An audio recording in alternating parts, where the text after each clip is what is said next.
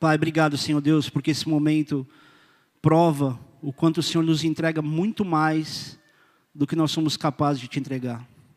Nessa hora, Deus, nós nos recolhemos a nossa insignificância, mas também, Senhor Deus, suspiramos na concha das tuas mãos, para que o Senhor fale conosco, que nos dê a direção que o Senhor precisa dar, para que sejamos aqui alimentados pela tua voz através da tua palavra. E eu aqui, Senhor Deus, junto com meus irmãos, suplico pela minha própria vida, para que eu possa ser servo dos meus irmãos, um instrumento nas tuas mãos e comunicar a tua palavra e não as minhas vontades. Me anula e me anulo completamente, Deus, para que o Senhor então fale conosco nessa noite e o teu nome, Pai, seja lembrado, glorificado e exaltado. Assim nós oramos em nome de Jesus. Amém. Eu não costumo falar isso, não, mas quem pode aplaudir Jesus por isso?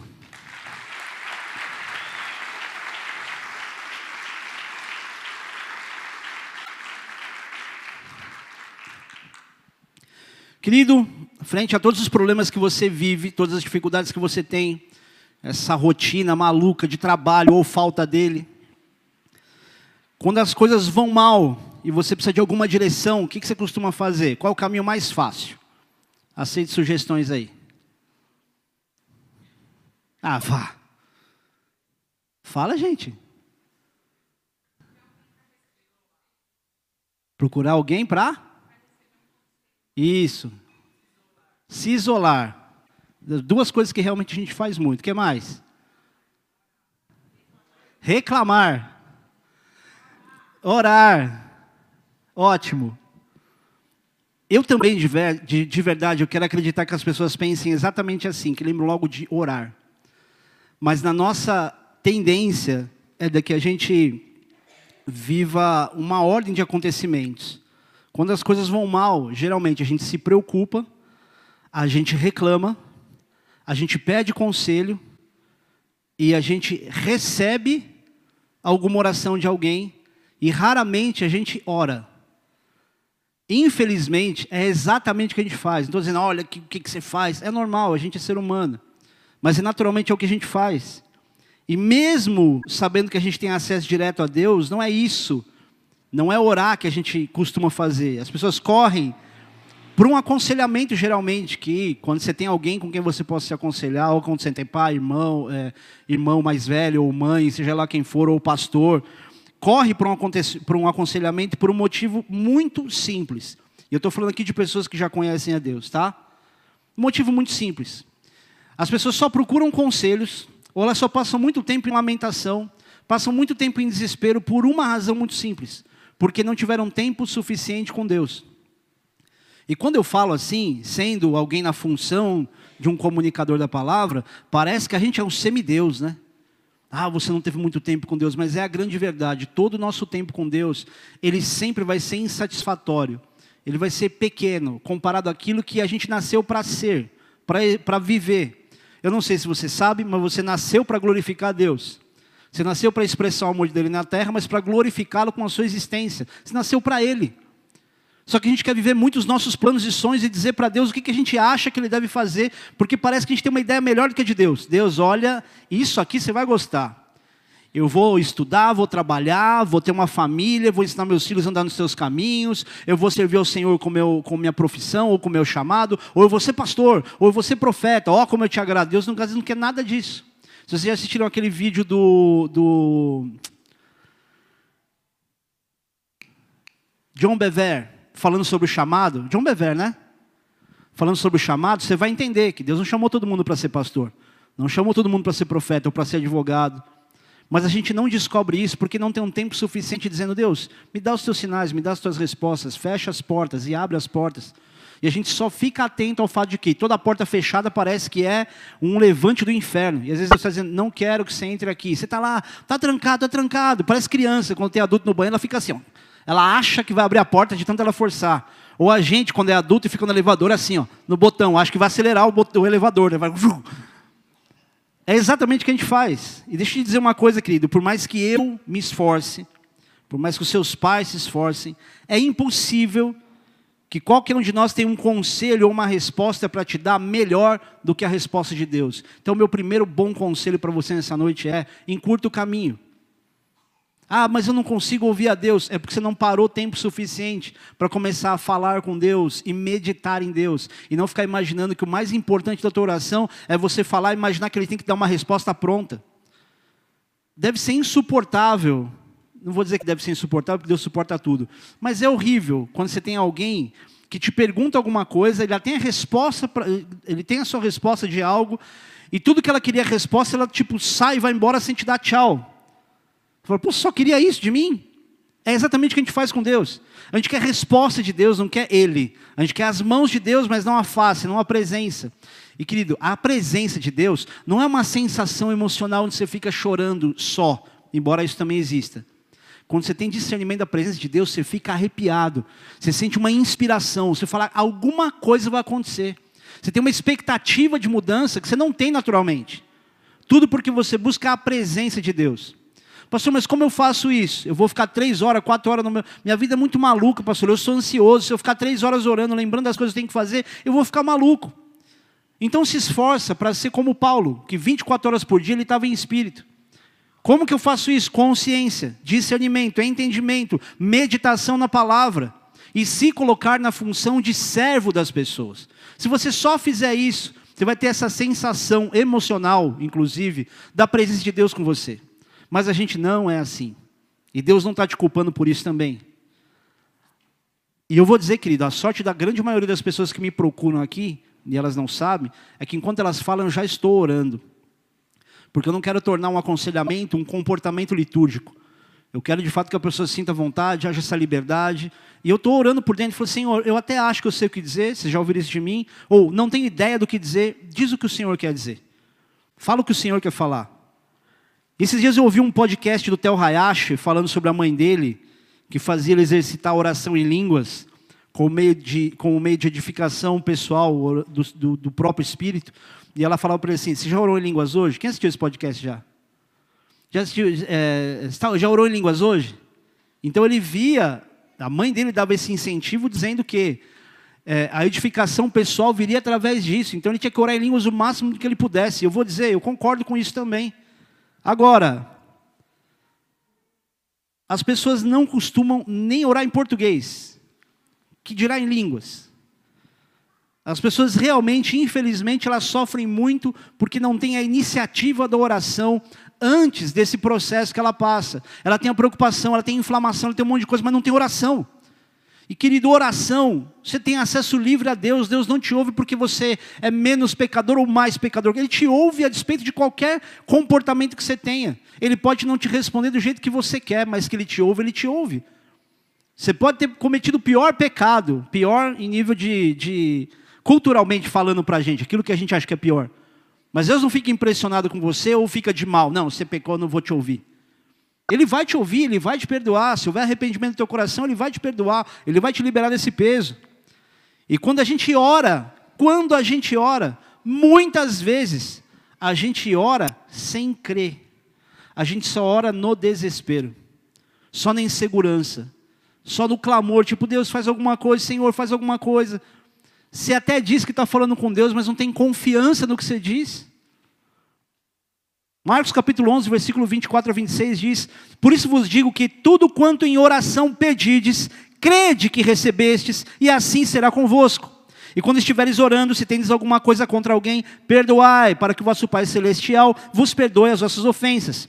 Mas se não perdoares, também vosso Pai Celestial não vos perdoará as vossas ofensas. E aqui tem um ponto importante. Não importa o quanto você ore e até o quanto você creia. Se você não perdoe, perdoa, não fique esperando que Deus vai resolver o seu problema com falta de perdão no teu coração.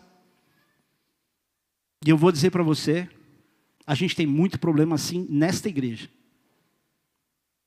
Eu não estou aqui para te agradar, não estou aqui para ser seu amigo, estou aqui para te amar como um servo teu, para te dizer aquilo que talvez outras pessoas não teriam muita coragem pela tua personalidade insuportável de dizer para você o que você precisa ouvir.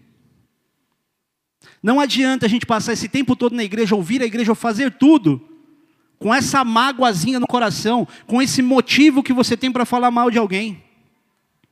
Afinal, olha o que a pessoa fez comigo. Ué, querido, você tem alguma coisa que você possa olhar para si mesmo e dizer: que você está num nível acima em relação à liberação e a perdão diante de alguém, quando você recebeu de graça o sacrifício de Jesus morrendo por você que não merecia, por mim que não merecia? Que inteligência eclesiástica é essa que a gente tem? De andar com comportamentos, ritos religiosos, um comportamento aceitável diante dos irmãos da igreja, mas não ter um coração perdoador. E eu estou trazendo você para essa realidade por quê? Porque muita gente fala, poxa, mas eu estou orando, eu estou orando, eu estou orando. E às vezes Deus fala assim, ou, ou Deus pode estar tá pensando o seguinte: você fala, se você por um acaso, filho, não liberou teu coração, se eu te der tudo o que você está pensando, que você acha que você precisa, o que você quer, você vai achar que eu só estou respaldando e incentivando você a continuar como você está. Quando Deus não está preocupado se você, é, se você sabe orar muito bem ou não, porque nenhum de nós, eu não sei orar como me convém, a não ser por, quando a gente ora o Pai Nosso. A gente ora com nossos achismos, nossas ansiedades, mas o coração, ou o perdão, é o ponto primordial, fundamental, para que essas orações sejam respondidas. E Deus não está dizendo aqui que você tem que conseguir resolver todos os problemas e arestas que você tem, mas o teu coração precisa estar bem resolvido.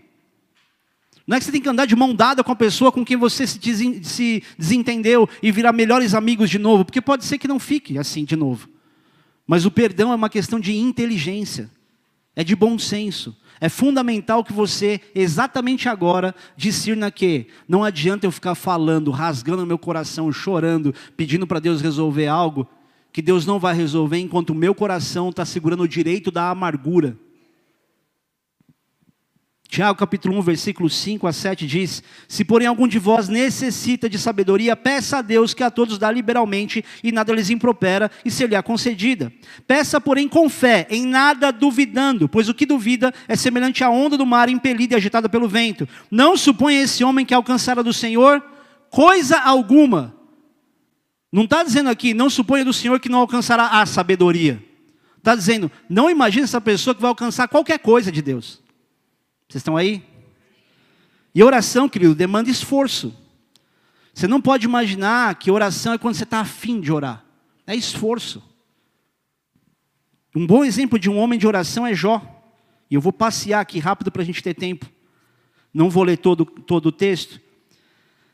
Mas se você olhar o final do livro de Jó, depois de ele ter sido amassado por Deus sobre a própria impotência, Vem o capítulo 42, e aí sim vale a pena você abrir. É antes de Salmos, tá?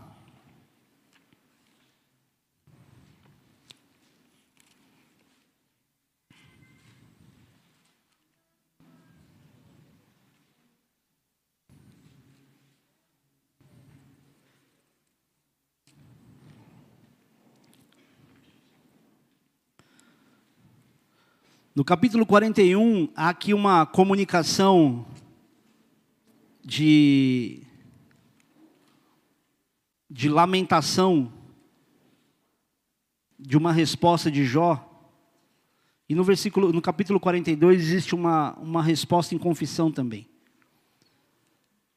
No capítulo 41, Deus fala para ele coisas curiosas, como você pode com o anzol apanhar o crocodilo. O crocodilo, quando a gente tem uma conotação de comparação desse animal com aquilo que é espiritual, a gente está falando de Leviatã, uma, uma, um dos espíritos malignos mais bombardeadores e influentes da face da terra. A gente está falando de um espírito, de uma potestade territorial, é algo grande demais. Então não é que, não é que Jó estava tendo uma luta com o Exu canaleta da. É para não falar capa preta, para não dar moral. Poucos vão entender, né? É que ele estava tendo uma batalha espiritual gigante. E Deus falou assim: você não vai pescar isso aqui com anzol, cara. E Deus vai e discorre aqui, coloca Jó no lugar dele, mas com muita intensidade, para alguém que já estava sofrendo, só que eles estamos falando de Deus, para que gere nele a consciência daquilo que ele estava tendo. Então, capítulo 42, Jó diz: então respondeu Jó ao Senhor: Bem sei que tudo podes, nenhum dos teus planos pode ser frustrado. Olha a consciência de Jó no sofrimento. Você costuma dizer isso para Deus? Alguém quis chamar atenção aí? Vou te falar quando chegar a época de eleição, se prepara que o pau vai quebrar, viu? Queridos, não vou nem falar nada agora, deixa para lá. Quem é aquele, como disseste, que sem conhecimento encobre o conselho? Na verdade, falei do que não entendia, coisas maravilhosas demais para mim, coisas que eu não conhecia. E escuta-me, pois, havias dito, e eu falarei. Eu te perguntarei, e tu me ensinarás. Eu te conhecia só de ouvir, mas agora os meus olhos te veem. Por isso me abomino e me arrependo no pó e na cinza. Tendo o Senhor falado essas palavras a Jó, o Senhor disse também a ele: Faz o temanita. A minha ira se acendeu contra ti e contra os teus dois amigos, porque não disseste de mim o que era reto, como o meu, servo Jó. Tomai, pois, sete novilhos e sete carneiros, e ide ao meu servo Jó, e oferecerei holocaustos por vós. O meu servo Jó orará por vós, porque dele aceitarei a intercessão para que eu para que eu não vos trate segundo a vossa loucura, porque vós não disseste de mim o que era reto, como o meu servo Jó. Então foram Elifaz, o Temanita, Bildade, o Suíta, Zofaro, na, na Matita, e fizeram como o Senhor lhes ordenara, e o Senhor aceitou a oração de Jó. Mudou o Senhor a sorte de Jó, quando este orava pelos seus amigos, e o Senhor lhe deu o dobro de tudo que antes possuíra. Até aí. Qual era o esforço de Jó nesse caso? Inverter as possibilidades ao sentimento que provavelmente ele estava tendo. Você vai entender por que disso. Deus mudou a sorte dele quando ele orou pelos amigos que mais se comportavam como inimigos. E a gente espera, querido, que Deus mude a nossa sorte quando a gente não libera ninguém, nem pessoas que indiferentemente a você não falam nada de você. E quem eram esses amigos? Ele faz Bildade e Zofar. No capítulo 2 você vê o começo da explicação sobre quem eles eram. Mas se você olhar com mais detalhes, os amigos de Jó eles ficam, desde o começo do capítulo, começa a mostrar isso, que eles ficam sabendo da situação de Jó, e, e eles saem cada um da sua cidade, para chegar até onde Jó estava. E é interessante lembrar que quando eles chegam, eles nem reconhecem Jó pelo estado físico, aparência que Jó tinha.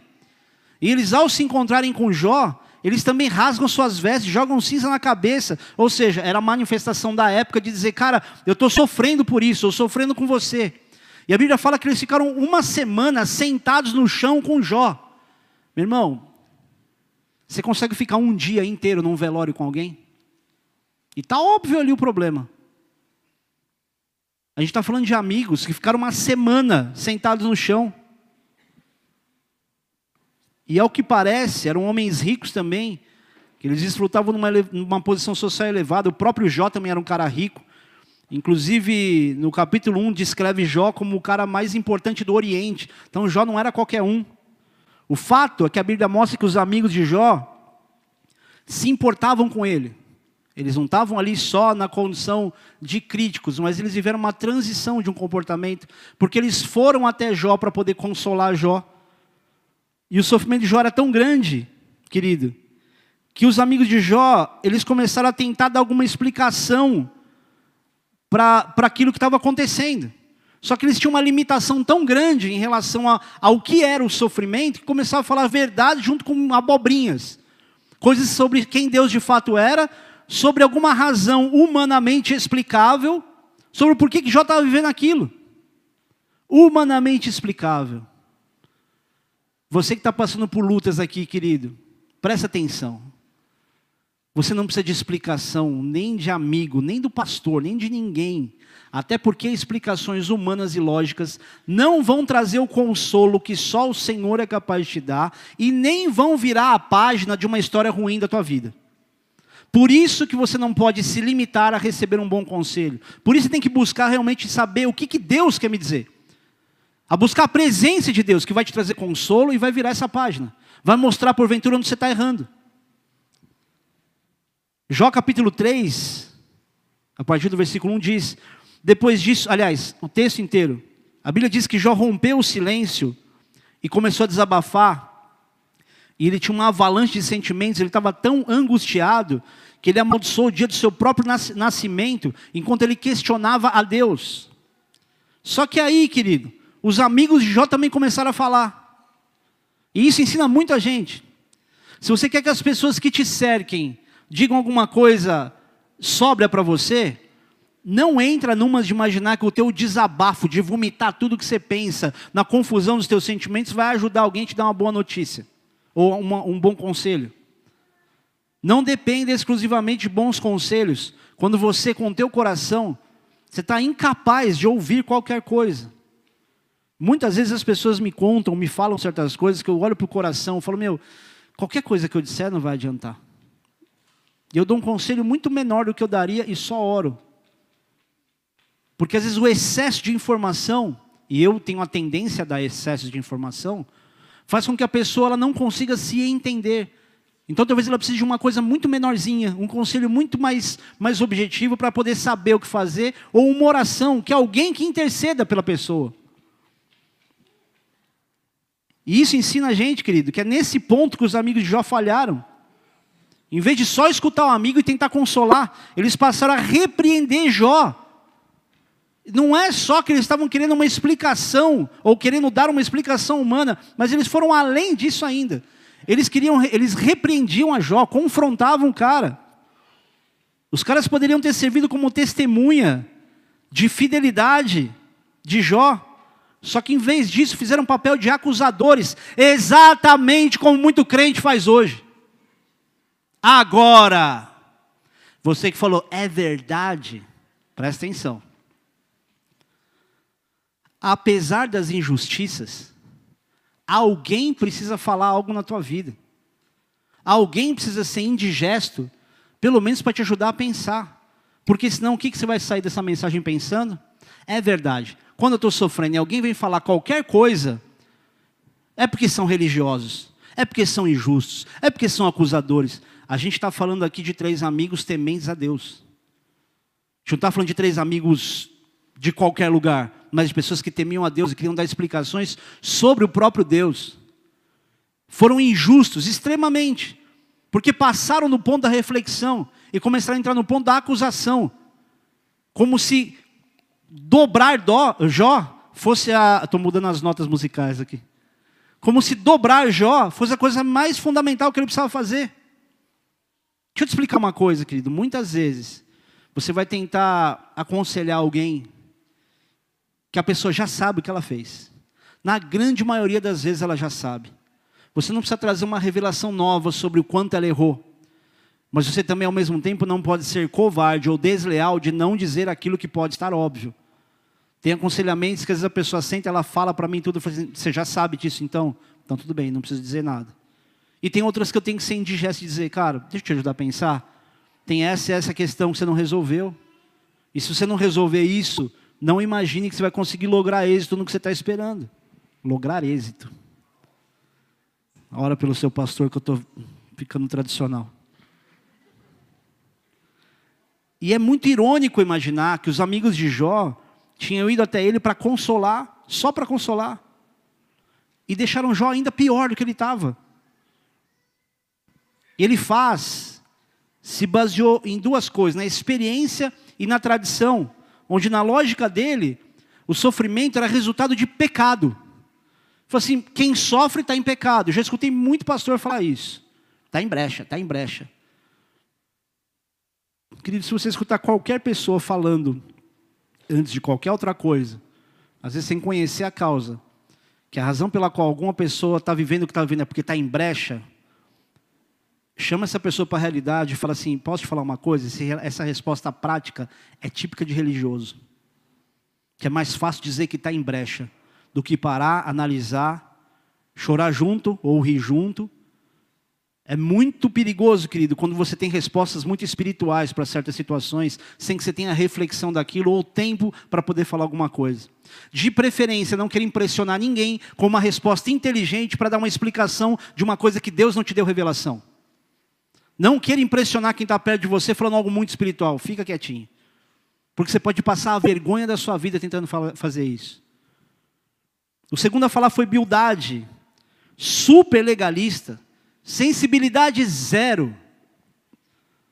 Para ele, já que não estava evidente de fato qual seria o pecado, o primeiro jogou a história do pecado e o outro vem completando. Não, não é só que é pecado, pode ser um pecado oculto aí.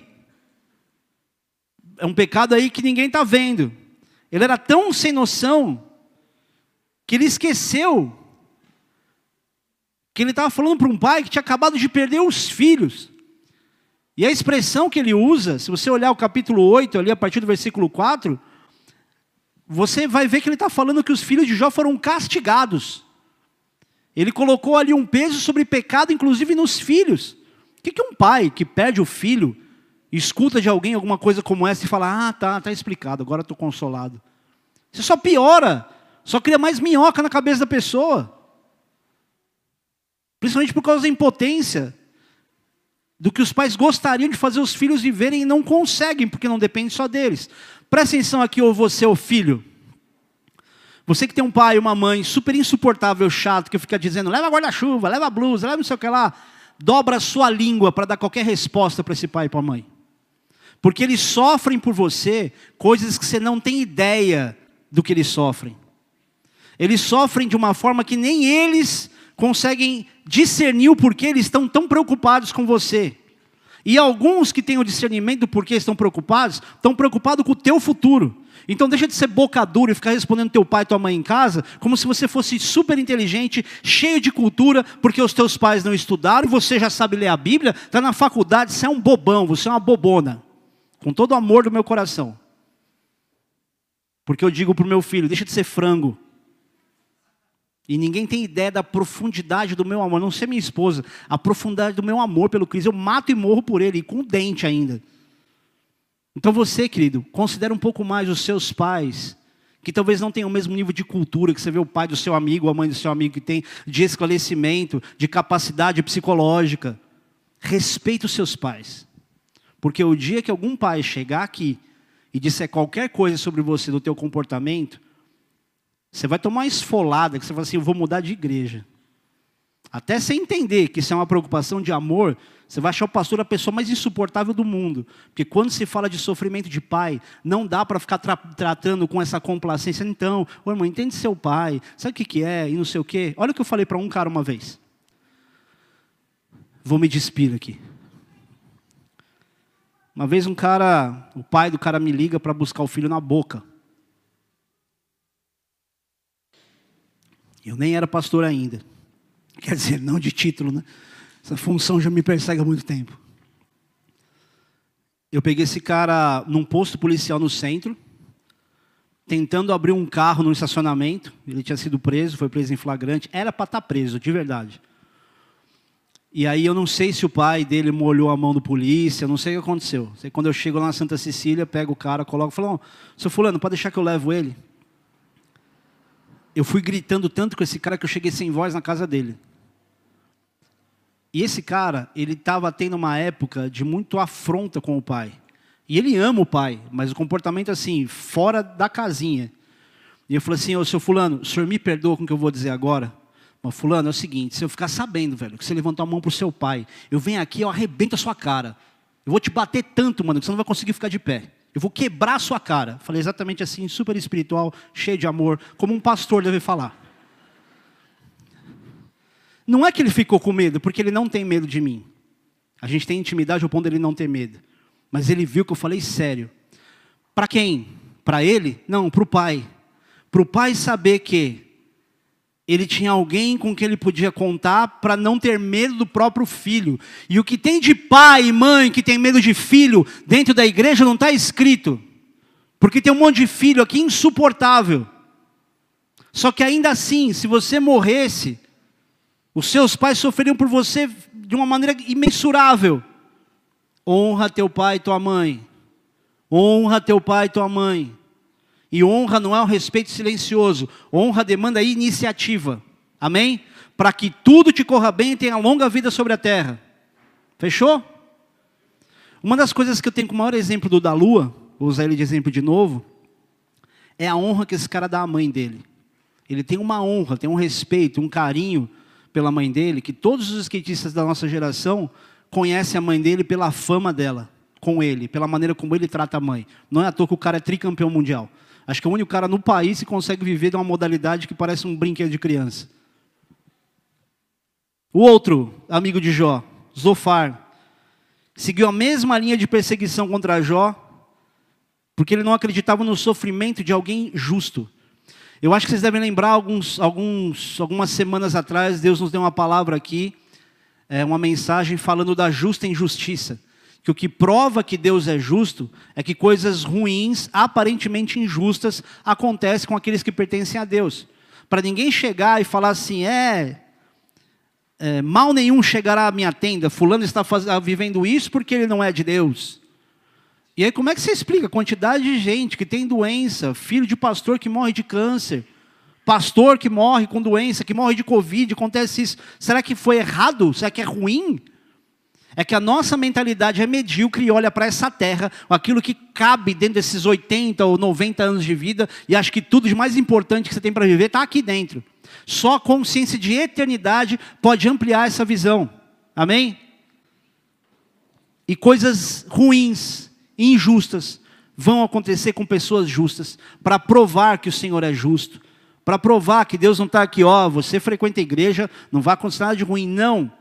Porque no nosso sofrimento, Deus de fato, Ele nos aproxima dEle. Porque você percebe que você não tem para onde correr. Vocês estão aí? E ele foi ainda pior do que os outros. Zofar ele diz, capítulo 11, no versículo 6, ele diz que Jó estava sofrendo menos do que ele merecia. A gente está falando de um cara no limite do sofrimento, usado como exemplo de sofrimento para a humanidade inteira, onde todo mundo fala, ah, a paciência de Jó, mas não sabe nem por que, que é a paciência de Jó. E ele fala, você está sofrendo menos do que você merece. E eles não são nada diferentes do que a, do que a gente no nosso julgamento.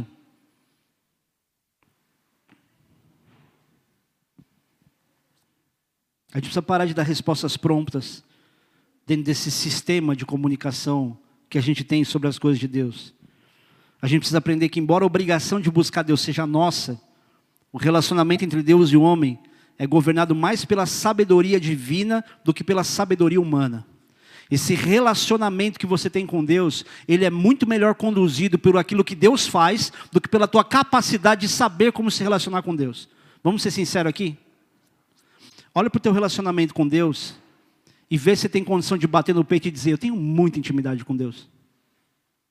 A gente fala isso de amigo, de homem, de mulher, de quem você vê, não fala? A gente é muito brother, cara. A gente é muito amigo, né, Lu? A gente é brother. Consigo abraçar, beijar, eu vejo, fica fácil. Por isso que a palavra de Deus também diz: você não consegue amar um irmão que você vê. Como é que você vai amar Deus que você não vê?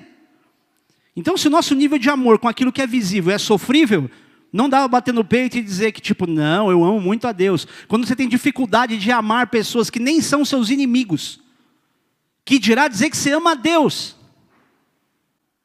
Eu tenho que ser indigesto, querido. Mas não dá para você continuar sendo um hipócrita no meio da igreja, falando mal da igreja, falando mal do crente, falando mal disso. É, porque lá olha o que faz. Ah, tá vendo? Já me crucificaram, já não sei o que lá, vai se resolver. Tem algum problema? Sabe o que alguém falou? Vai lá e vai na fonte. Mas para com esse discurso infantil, inclusive de dizer que adora a Deus, que ama a Deus, quando lá no teu coração existe um misto de mágoa com sentimentos confusos que você não sabe, não sabe dar nome para isso e quer achar que Deus vai falar com você se não fosse a capacidade de Deus de extrair algo bom do meio de coisas ruins que tem no nosso coração, nem dizer que você tem intimidade com Deus você poderia dizer. Porque Deus nem te ouviria, mas Ele nos ouve, porque Ele é misericordioso. O que a gente recebe de Deus, querido, eu ouso dizer, não é nem porque a gente se esforça para buscar intimidade, é porque Ele encontra no meio do nosso esforço confuso, humano, alguma coisa que você fala, isso aqui é de verdade, isso aqui eu quero. Deus é como um garimpeiro, que está lá com um monte de barro, e vai, mexe a água, até encontrar um pouquinho de ouro, ah, isso aqui tem valor. E sabe o que a gente pensa? Ah, eu vou na igreja, eu canto, eu não uso mais droga, eu estou casado, eu não faço isso, não faço aquilo, então eu tenho intimidade com Deus. Nossa intimidade com Deus é sofrível. A gente está falando de uma geração, de uma época, onde na época da graça, nós somos chamados de profetas, raça eleita, sacerdócio real, nação santa, povo de propriedade exclusiva de Deus. Somos condicionados a pensar que temos muito de Deus. Mas a gente não vive uma vírgula do que um profeta exclusivamente chamado por Deus vivia e sofria, sabendo que a vida dele pertencia completamente a Deus, que não tinha plano de, de vida para ele. Ele vivia cada dia o que Deus falava com ele. E a gente está batendo no peito dizendo que vir para a igreja é a coisa mais inteligente que a gente consegue fazer. Que vir ministrar, liderar alguma célula, fazer alguma coisa, é coisa, nossa, eu estou bem. Nós, eu também me coloco nessa condição. Vivemos uma situação muito limitada, um comportamento muito limitado, muito aquém do que nós deveríamos ser. Pastor, mas você também? Ué, você acha que eu vou ter que vou poder dar uma de hipócrita aqui e dizer que você é assim e pronto, acabou? Existem coisas, querido, que eu posso dizer com categoricamente, você é assim, eu não. Mas quando se fala da limitação humana, da falta de habilidade do homem para estabelecer essa intimidade com Deus, eu tenho que me colocar nessa condição. Porque Deus não me ama ou estabelece intimidade comigo porque eu oro bastante, porque eu prego, porque eu faço isso, eu faço aquilo. É por quem Ele é. Tudo é por quem Ele é. Você tem certeza da sua salvação? Eu quero falar com você que não tem certeza da sua salvação. Eu te entendo. Sabe por quê? Porque você fica analisando, avaliando a tua conduta para dizer se você pode ter certeza que você vai ser salvo ou não. E você nunca vai conseguir ser salvo olhando só para a tua conduta. Nós somos salvos por quem Deus é, não por quem nós somos. Você não estabelece certeza em si mesmo. Você só estabelece certeza de salvação em Deus por quem Ele é, pela misericórdia dele. O que, que Paulo falava de si mesmo? Pô, o mal que eu não quero fazer, esse eu faço.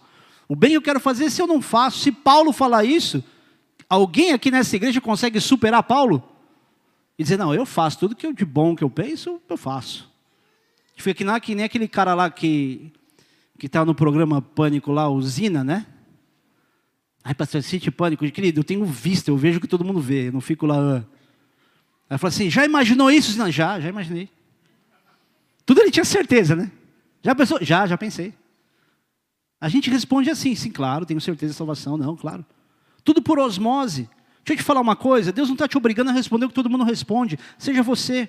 Tenha as suas inseguranças, seus anseios, as suas verdades, para que você consiga, diante de Deus, expressar a tua verdade, não dizer aquilo que todo mundo diz, falar o que todo mundo fala, orar como todo mundo ora, cantar como todo mundo canta, pregar como todo mundo prega. Deus não quer isso de você. Os amigos de Jó estavam exatamente nessa questão, fazendo o que todo mundo religioso faria. Perderam a oportunidade da vida deles de exercitar misericórdia, fazendo igual a primeira semana, fica quieto, só fica do lado. Só que a ortodoxia deles não deixou espaço nenhum para compaixão. Eles conhecendo Jó, sabendo quem Jó era, eles tinham que olhar para cima e dizer, cara, nem sei o que dizer. Meu, a gente conhece cara, a gente sabe como o cara é íntegro, sabe como o cara é reto. É nessa hora, querido, que a gente olha e fala assim, como a gente fica cego. Quando olha alguém passar algumas coisas, a gente não tem explicação e quer dar uma, uma explicação de punição. Que Deus tenha misericórdia dessa geração, de mim inclusive. Ao invés disso, de consolar, fizeram da dor de Jó um debate teológico. E a gente faz isso aqui na igreja também.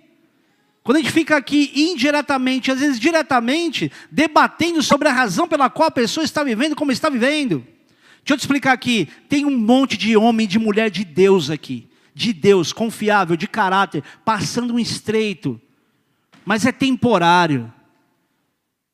E a gente não tem o direito de olhar e dizer, está em brecha, é pecado. Não é. Jó não estava nessa condição. E eu sei que essa palavra está vindo aqui para consolar muitas pessoas que estão aflitas, se perguntando: Deus, o que está acontecendo? Por que, que a minha vida não vira de página? Por que, que essa situação não muda? Deus não está trazendo uma mensagem como essa para dizer: continua assim, Pode pecar com seus pecadinhos, não. Ele está dizendo, não, a despeito dos pecados, dos teus erros, eu sei que você se arrepende. Eu sei que você reconhece que você precisa de mim. Eu sei que você está se humilhando. Eu sei que você não está brigando com todo mundo. Eu sei que você não está me forçando a uma resposta, que você está clamando, que você está confuso. Deus sabe. Por isso Ele te trouxe aqui. Ele está fazendo você assistir essa mensagem. Deus te conhece, está tudo sob controle. Não entre em desespero. E se tiver que chorar, que reclamar, faça como Jó fez, faz para Deus. Não foi Jó que foi atrás dos amigos, na casa de um por um. Igual acontece, às vezes, aqui nessa igreja não, mas tem umas igrejas aí, aqui não, no Brasil que não acontece também. O cara sai da casa dele e vai na casa do primeiro amigo para reclamar. Ah, aconteceu isso, isso, olha que vida que eu estou, olha a situação que eu estou. Aí o amigo fala, ah, pois é, blá blá blá. Aí ele vai no outro amigo, outro amigo fala, não, não aguenta. Ele falou, meu irmão, para de reclamar. Aliás, ah, então eu vou encontrar outro que vai me ouvir. Porque toda hora tem alguém mudando de amigo para escutar um amigo que fica lá ouvindo as lamentações dele. Mas graças a Deus não tem ninguém aqui assim. Ao invés disso, eles podiam fazer uma coisa simples. Ao invés de dar explicação, serem apenas intercessores. Podia só orar. E mesmo que Deus não resolvesse todas as questões, certamente Deus ouviria a oração desses homens e traria pelo menos um fôlego para Jó. Deus poderia não mudar tudo. Deus poderia falar com eles e dizer: Ó, eu vou te usar para dar uma palavra para ele, para consolar ele. Mas já entende aí, ele vai passar por isso um pouco ainda.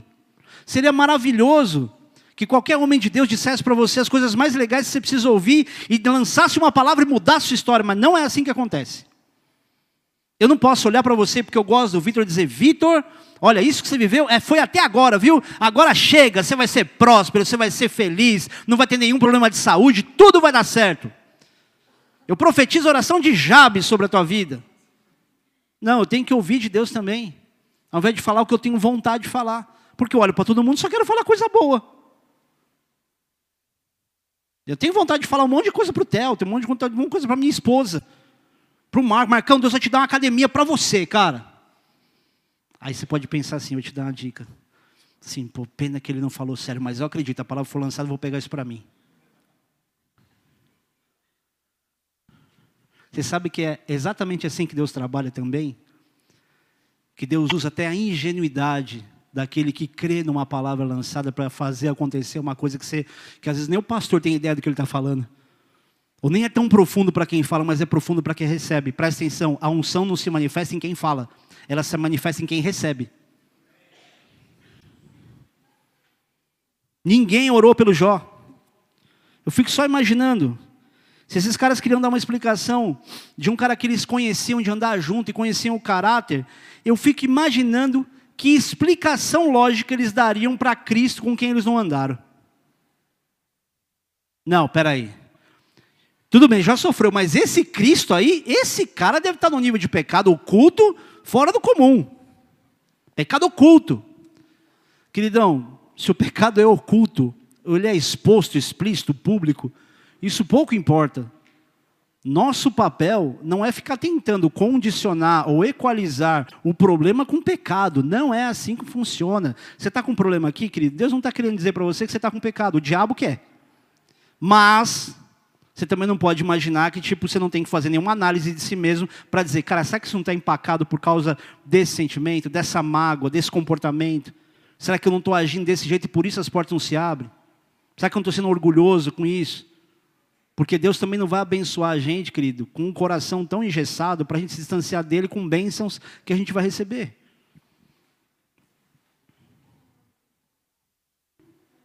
Agora imagina essa história de Jó acontecendo, e aí os estudos variam. Tem gente que fala de 20 anos, tem gente que fala de 60 anos, eu não acredito nisso, porque a proximidade dos amigos nesse tempo também era muito grande. Então vamos entrar aí nos nove meses, de nove meses a dois anos. Você pensar só em nove meses, que é, que é, que é, que é o, o estudo mais, o mais básico que se tem, o mais popular, nove meses passando uma luta é insuportável. Com gente falando para você ainda que você fez alguma coisa errada, é pior ainda. E a gente precisa aprender algumas coisas com isso. Inclusive que mesmo depois de ter se convertido e vivido as maiores renúncias, Viver com lutas é algo muito previsível, é normal. Eu falo isso pelo meu próprio pastor. Existem lutas que ele passa que a maioria das pessoas não sabe e que eu, pela leitura de comportamento que eu tenho dele desde 1996, muito disso eu sei o que ele está sentindo. Eu vou dizer uma coisa aqui que não é, não é, hoje não é mais segredo, mas quando eu tive crise de ansiedade, e quando eu estava muito, porque isso é resultado de estresse, não é de um emocional fraco, abalado, mas é a ansiedade do estresse, de querer resolver, de fazer tudo ao mesmo tempo. Eu tinha muita falta de ar, eu estava assim. Eu não ficava tanto assim, mas em Brasília eu lembro de uma época que eu estava começando a ter falta de ar enquanto eu pregava. E aí eu fui no médico, num psicólogo com a Marcela. Aí o cara começou a falar comigo, ele já tinha entendido que era ansiedade. Aí ele falou assim: escuta, é, se eu fechar ali a porta tem problema? Eu falei, não. Se eu trancar a porta, tem problema? Ele falou, não. E ele me receitou um antidepressivo, porque ele entendeu, e eram sintomas mesmo. E aí eu, eu fiquei pensando, até falei para o Marcelo, antidepressivo, pelo amor de Deus, cara, não tenho depressão. Depressão, ansiedade, síndrome do pânico andam de mão dada. Isso acontece. Então, estou estressado.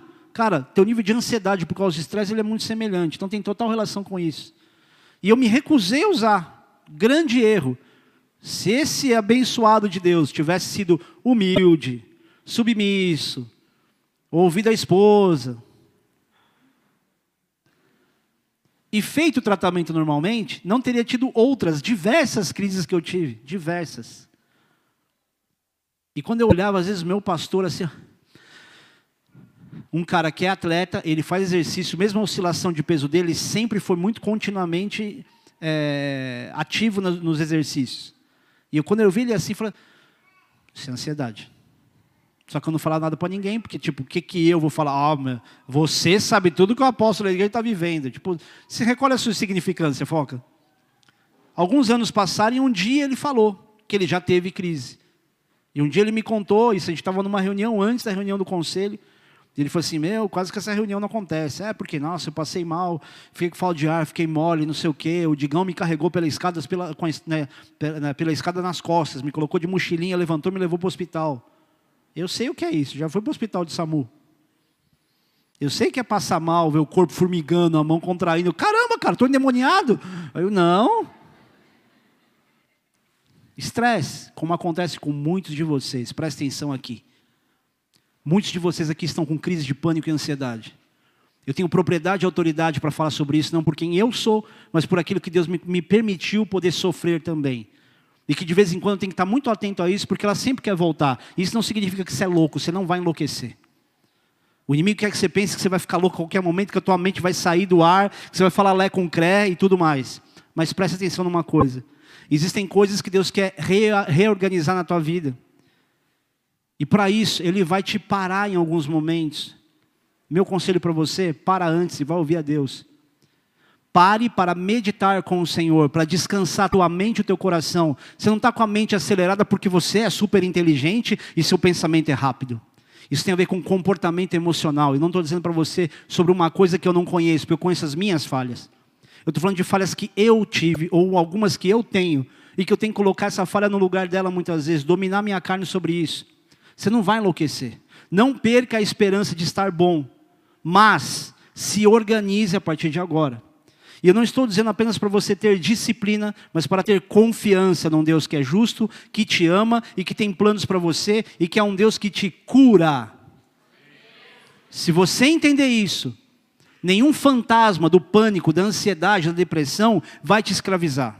Você pode passar por diversos problemas, mas nunca será uma sentença, porque Deus não tem sentença. Ele nos chamou para libertar os cativos, seja lá do que for, para curar enfermo, para expulsar demônio. Se Deus nos chamou para isso, então por que, que a gente está vivendo uma situação como essa? Que a gente nem se liberta e nem liberta ninguém. Nós não estamos cumprindo aquilo que de mais básico e óbvio Deus pediu para a gente fazer. E Deus não te mandou, seja meu servo, vai pregar o evangelho, vai fazer isso porque agora você é um crente. Está lá igual um burrinho de carga, fala, ah, eu sou crente, vim pregar o evangelho. Ah, agora eu vou para tal lugar. Ah, eu vou servir a Deus. Não, meu irmão. É que quanto mais você serve a Deus, mais vivo você fica. Mais dinâmico as coisas são mais o sofrimento você tem consciência de que ele vai passar, porque alguma coisa o Deus que você serve vai fazer. E porque você não serve a Deus estrategicamente, você serve por gratidão, por prazer. Posso te falar uma coisa, querido? Quase todas as vezes, porque eu não penso a mesma coisa toda vez, né? Que eu estou atravessando essa rua aqui, eu tenho um sentimento de privilégio no coração. E não é, querido, da, do ego do homem em aparecer. Entenda o que eu vou dizer? Eu tenho um privilégio no coração quando eu venho para cá, porque eu tenho uma experiência com Deus a cada momento que eu estou aqui. E o meu sonho é que todo mundo sentisse a mesma coisa.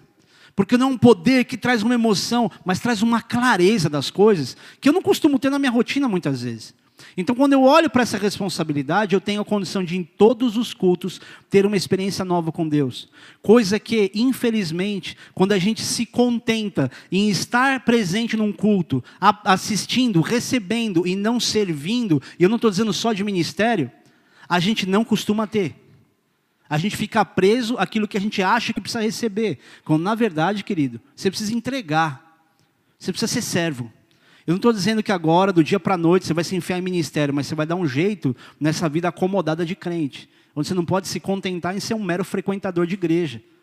Nós estamos numa fase do mundo onde o crente que não se posicionar será engolido por tudo aquilo que são costumes, comportamentos, e quando você for tentar advertir, falar, despertar, expressar qualquer coisa, vai dizer, está vendo que religioso. Ah, essa igreja, igreja, tudo é culpa da igreja, mudou o comportamento. Todo mundo quer que agora o mundo, a igreja, a Bíblia se adapte às vontades de liberdade que a pessoa tem? O que, que eu estou fazendo aqui? Vou parar de pregar, vou embora. O que, que a gente está fazendo aqui? Ou você é minoria ou você é maioria nisso. Eu vou acreditar que quem tem esse pensamento é minoria. Então, tá todo mundo errado e a minoria está certa. Vamos entender algo aqui. A unanimidade ela é burra, certo? Quem que disse isso mesmo? Me ajuda aí, gente. Unanimidade é burra. Google, Google, Google. Não precisa não. Só que ao mesmo tempo, não, dá para desprezar coisas lógicas que a maioria pensa. E não dá para desprezar coisas lógicas que a igreja, como maioria, pensa. Por quê? Porque a gente está sendo conduzido por princípios, não por vontade. Nem eu faço tudo que eu quero. Nem eu me comporto com tudo que eu quero.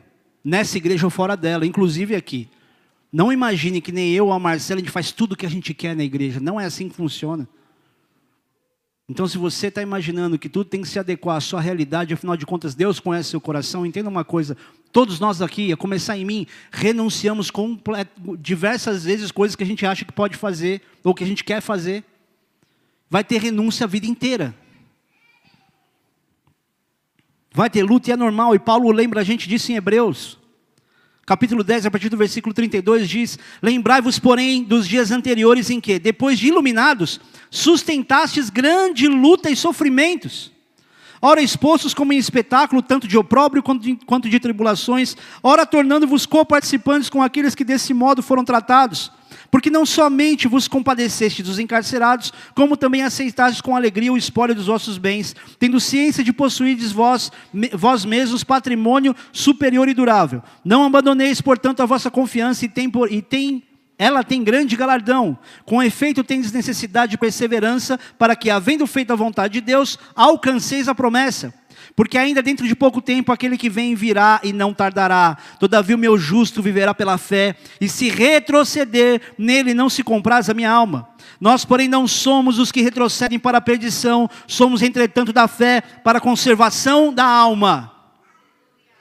O que, que Paulo está falando aqui? Ele está dizendo para a igreja: é previsível, mesmo depois de iluminado, você passar por provação. Só que você não é do tipo que vai olhar para tudo que você tem recebido ou não recebido e vai esmorecer agora. A gente não é dos que param. Nós não somos os que retrocedem. E não é porque a gente é casca grossa, nós somos do Senhor. Não é na gente que está essa força. É no Senhor que é aperfeiçoado tudo. O poder de Deus se aperfeiçoa não é só literalmente numa fraqueza humana, mas primeiro na consciência dela. Você é mais do que vencedor por Cristo Jesus por meio de Cristo Jesus. Por meio de Cristo Jesus. Sua vitória não está na tua vontade. Sua vitória vai ser estabelecida a cada momento que você cumpre a vontade de Deus. Ou seja, persevera, querido, faz a vontade de Deus, que naturalmente você vai alcançar a promessa. Esse texto, quando fala de promessa, não fala de bênçãos materiais. Quando você pensa, ah, a promessa de Deus é que um dia eu vou ser pastor em tal lugar, a promessa de Deus é que um dia eu vou ter uma família, que um dia eu vou ter isso e aquilo. Não, a promessa de Deus ela é ampla, ela é eterna. É sobre eternidade que estamos falando. Você não está lutando para ter uma promessa que acaba quando a tua conta bancária vai lá para baixo. Preste atenção numa coisa. Quando você falar de promessas de Deus, não limite promessa de Deus a dinheiro, a bens materiais, a bênçãos da terra. Não seja, querido, medíocre, com perdão da expressão, e imaginar que uma promessa de Deus para você, ela está condicionada e limitada às coisas que você vai viver aqui.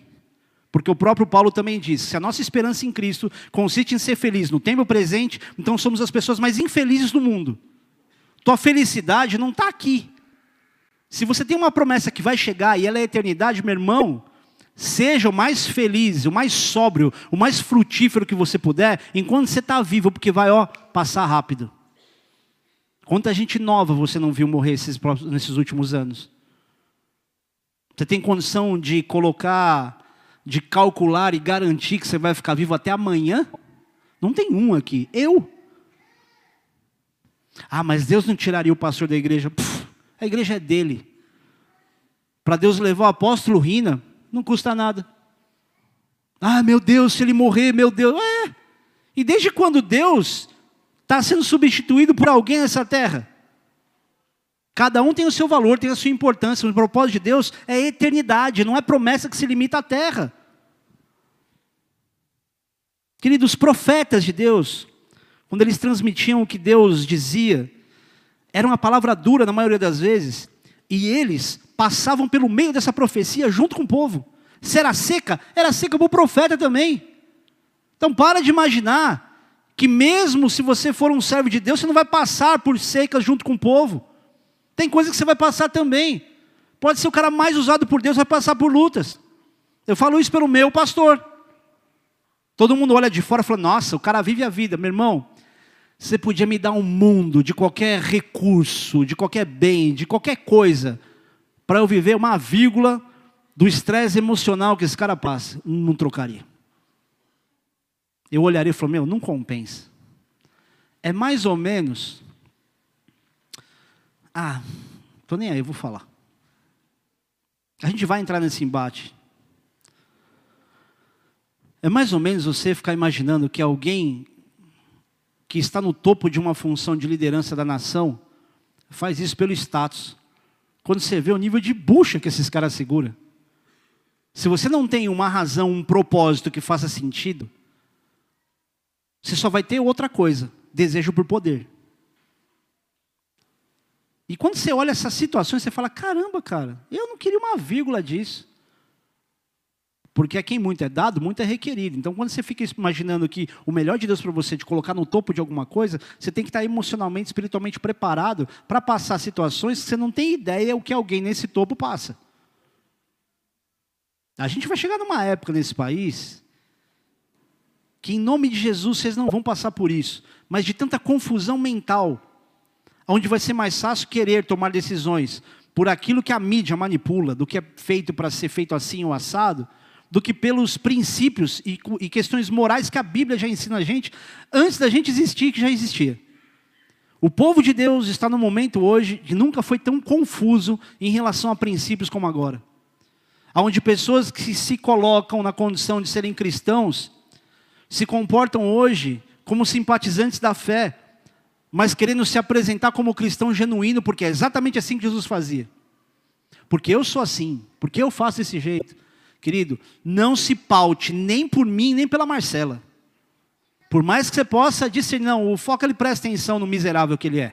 Ele tem consciência de que ele não é o único ou melhor exemplo a ser seguido. Querido, se pauta por palavra. A falta de leitura bíblica é que tem feito o povo padecer. Nós não sofremos porque a gente não tem um pastor. A gente sofre quando a Bíblia não é nosso guia, porque ela é a boca do Pai. E se você não quiser ser confundido, ou nem influenciado, se sentir manipulado, vai na palavra.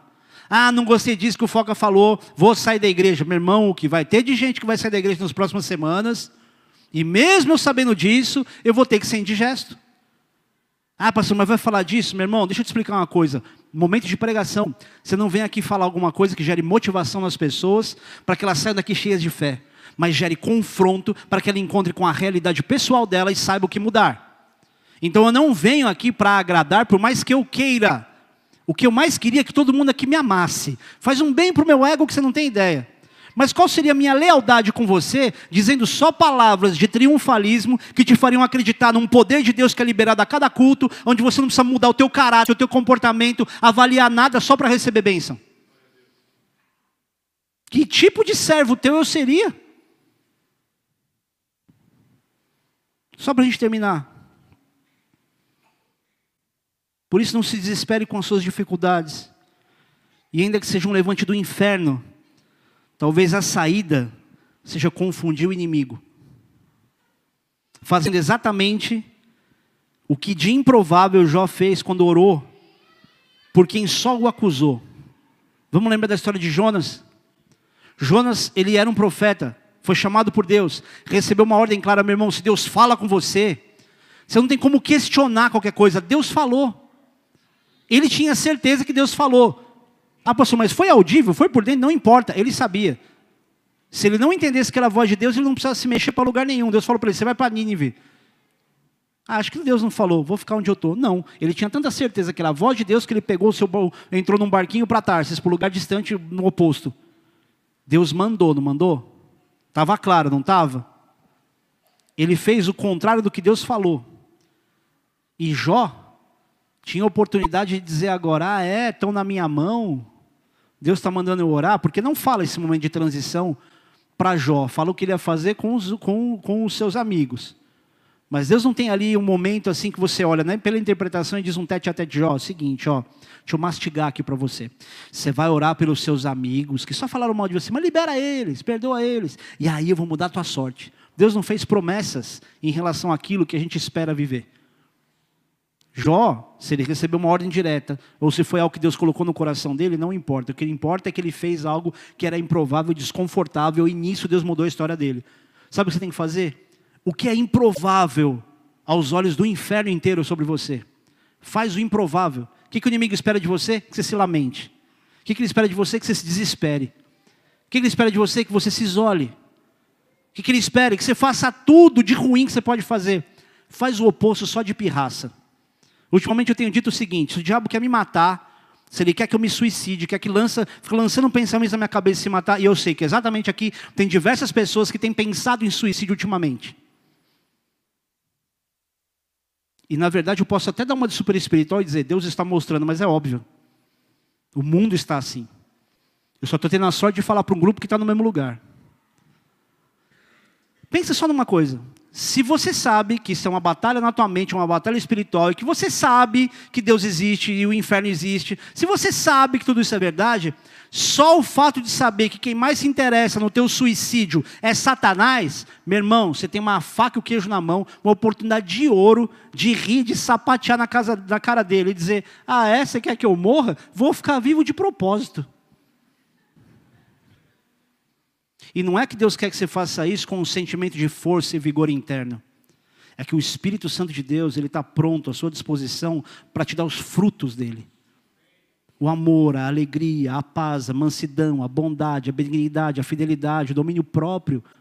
Tudo que você precisa para estar no teu sentimento, no teu coração, algo que te gere esperança, descanso, inspiração, algo novo, o Espírito Santo te dá, é a intimidade com Deus te dá, não é o conselho do pastor, não é a mão de alguém na tua cabeça, é aquilo que você busca. O único mediador entre o homem e Deus é Jesus, não é o pastor.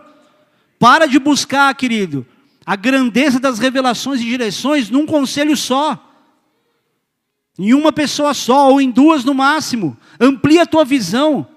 Não coloca o Espírito Santo no momento de mover de um culto ou de uma reunião. E olha a sobriedade de Jó.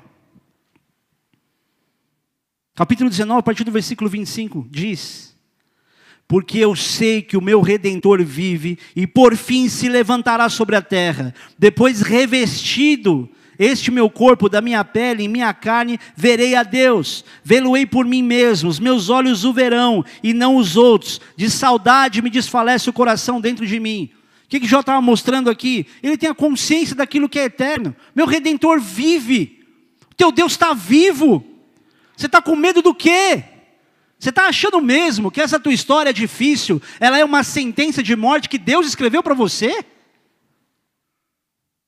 Você acha que teu Deus, que prometeu para você sobre os pensamentos dele, os planos dele, tudo aquilo que de grande, de maior alguém pode fazer, ele espera mesmo que você viva essa vida triste, difícil? O que ele não quer é que você viva como aquele menino mimado ou aquela menina mimada, que acha que pode fazer o que quiser, que vai ter tudo o que quer.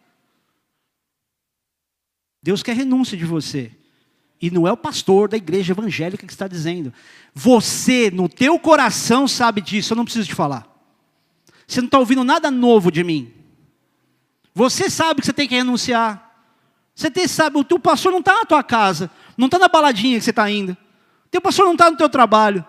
E você sabe que o que eu estou dizendo é óbvio. Eu só estou confirmando o que você já sabe.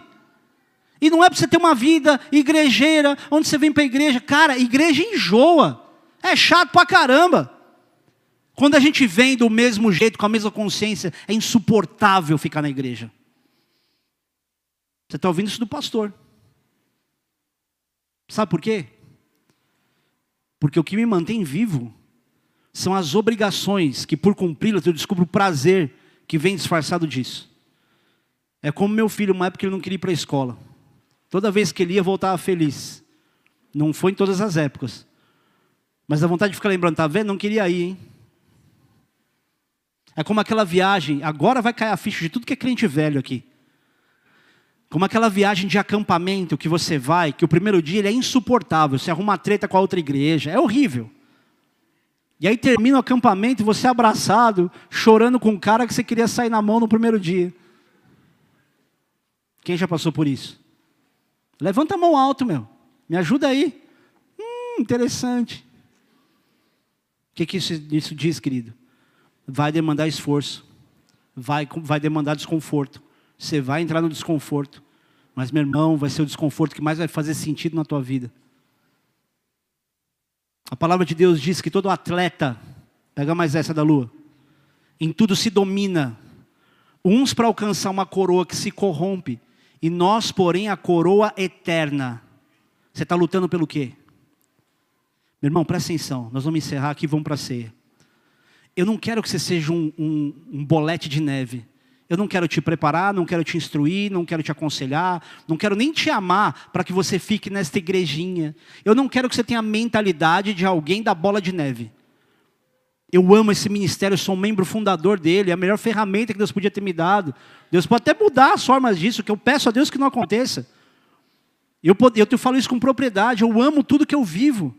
Mas eu preciso ter uma visão madura de tudo isso. Eu não estou preparando você para você um dia pregar num púlpito, nesse púlpito aqui.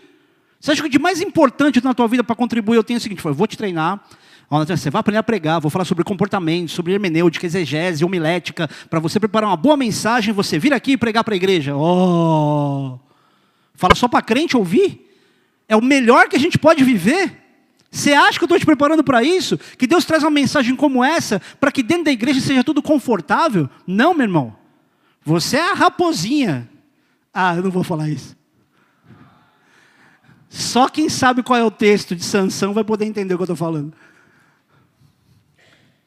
Se você não leu a Bíblia, agora você não vai entender. Porque tem até um meme dessa pregação um dia e eu me recuso a virar o um meme por worship fail. Se você leu a Bíblia, você já sabe o que eu estou falando. Relaciona a palavra incêndio. Incêndio, plantação. Deus tem bom humor. Mas só quem lê a Bíblia vai conseguir usufruir disso. Deus está te vendo aqui, querido. O Senhor está te vendo aqui. E o Senhor te amontando que Ele enviou Jesus. Que sofreu aquilo que de inexplicável nenhum homem viveu, nenhum homem sofreu.